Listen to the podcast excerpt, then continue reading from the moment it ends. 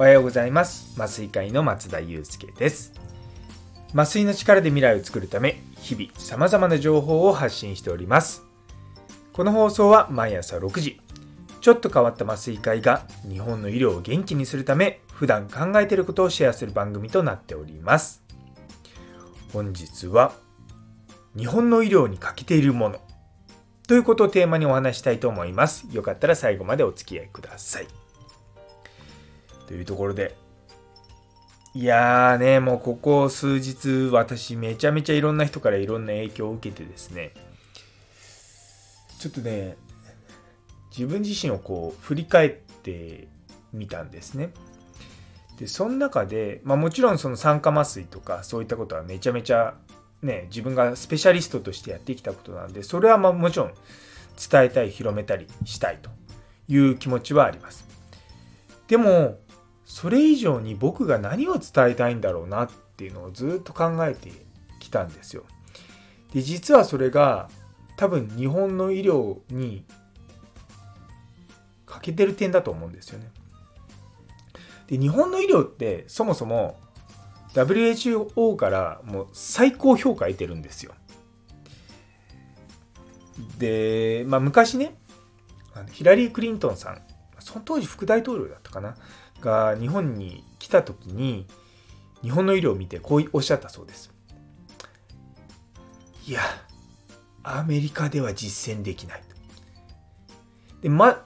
ね、そういう驚きの声を上げたんですって。で、なんでそういうことがあったかっていうと、やっぱり日本のお医者さんがすっごく長い時間働いて、患者さんに献身的で、もうその姿勢を見て、ああ、もうアメリカ人には真似できませんっていうことなんですよ。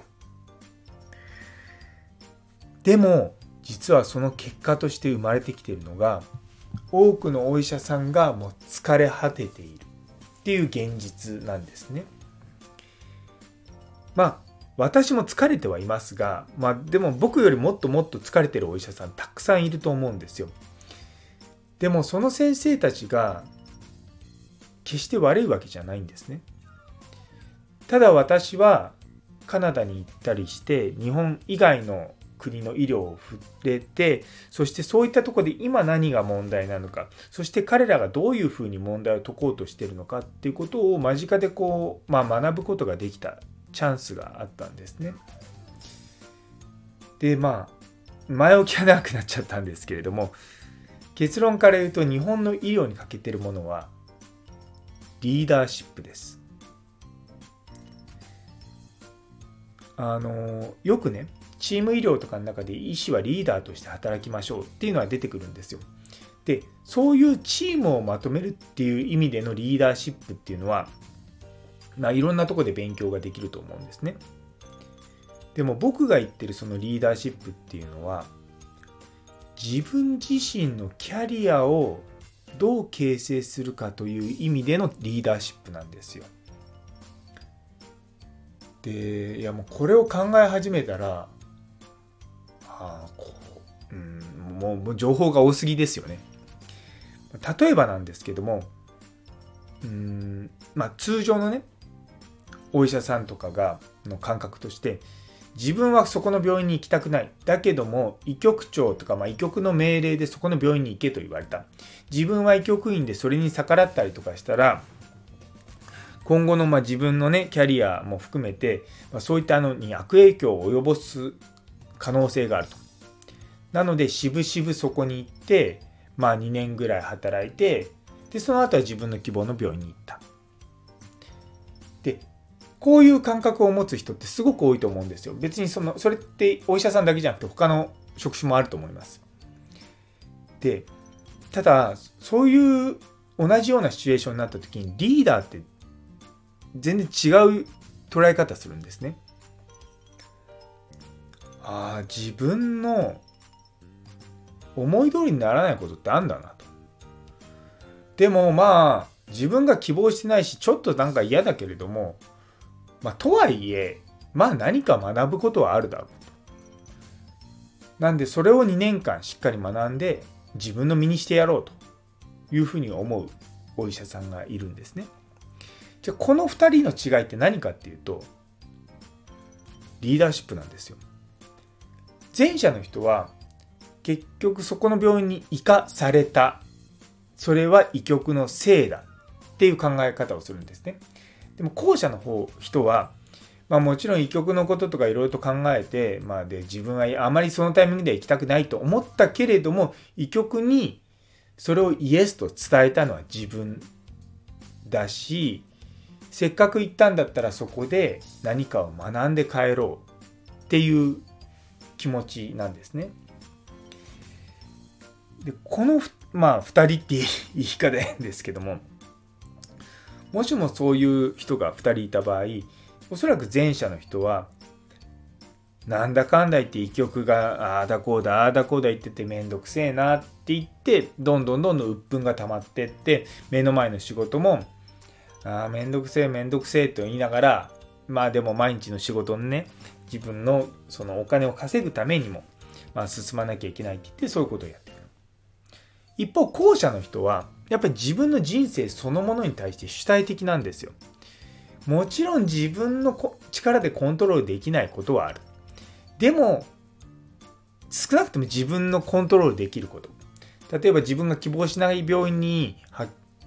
移動させられた時、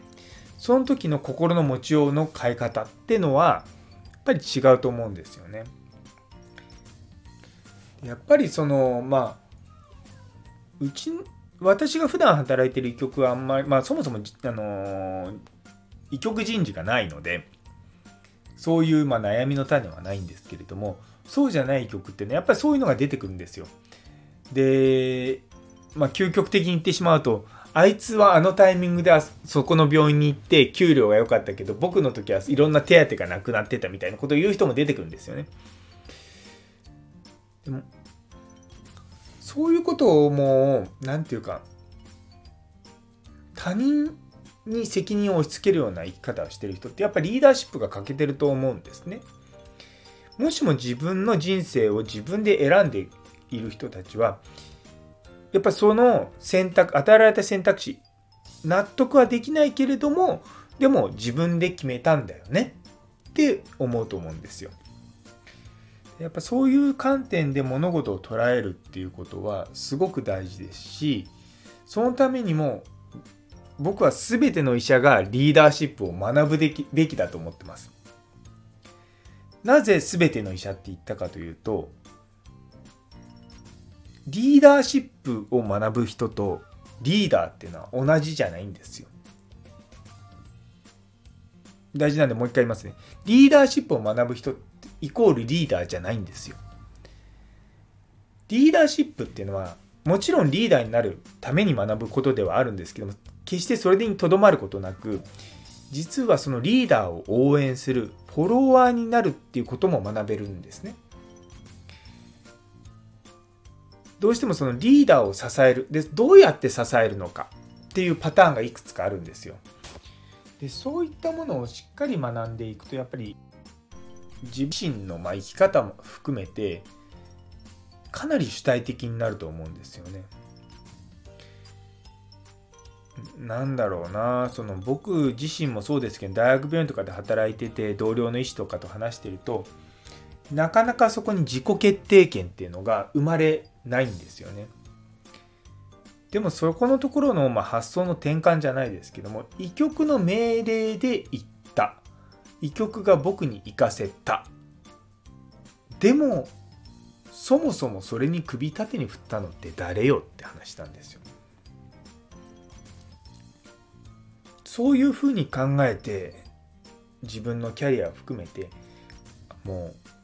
いろいろと積み上げていかなきゃいけないんじゃないかなというのを最近ひしひしと私は感じております。なので多くの医師がしっかりとリーダーシップを磨いていくことで実は日本の医療が上向きになるんじゃないかなというふうに思っております。というところで、えーと、昨日の